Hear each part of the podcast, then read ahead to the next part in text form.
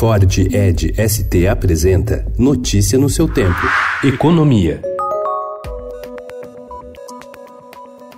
A Caixa reduziu a concessão de novos empréstimos para o Nordeste neste ano, mostra levantamento feito pelo Estadão Broadcast com base nos números do próprio banco e do Sistema do Tesouro Nacional. Em 2019, até julho, o banco autorizou novos empréstimos no valor de 4 bilhões de reais para governadores e prefeitos de todo o país. Para o Nordeste, foram fechadas menos de 10 operações que juntas totalizam 89 milhões, ou cerca de 2,2% do total, volume muito menor do que em anos anteriores.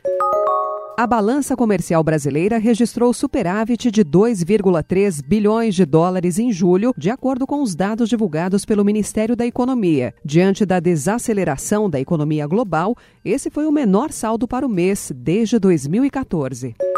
The 10% is for a short term period, and then I can always do much more or I can do less, depending on what happens with respect to a deal. O presidente dos Estados Unidos, Donald Trump, anunciou ontem a imposição de uma tarifa de 10% sobre 300 bilhões de dólares em produtos importados da China. Segundo Trump, a medida entrará em vigor em 1 de setembro e afetará mercadorias que ainda não haviam sido alvo de ação similar dos americanos. Com a decisão, todos os produtos exportados pela China para os Estados Unidos passam a ser taxados com tarifas que vão de 10 a 25%. And today, the U.S. Brazil close and long standing relationship is stronger than ever before. O secretário de Comércio dos Estados Unidos, Wilbur Ross, disse ontem que o governo brasileiro está começando a se mover e que os investidores podem ficar menos nervosos sobre o Brasil. Em um seminário sobre infraestrutura em Brasília, Estados Unidos e Brasil assinaram um memorando de entendimento para facilitar negócios e investimentos.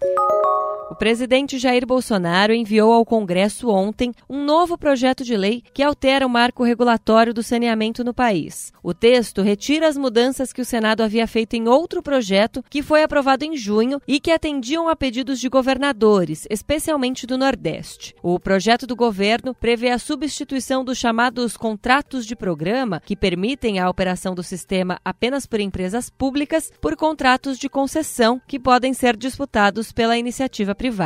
Notícia no seu tempo. É um oferecimento de Ford Edge ST, o SUV que coloca performance na sua rotina até na hora de você se informar.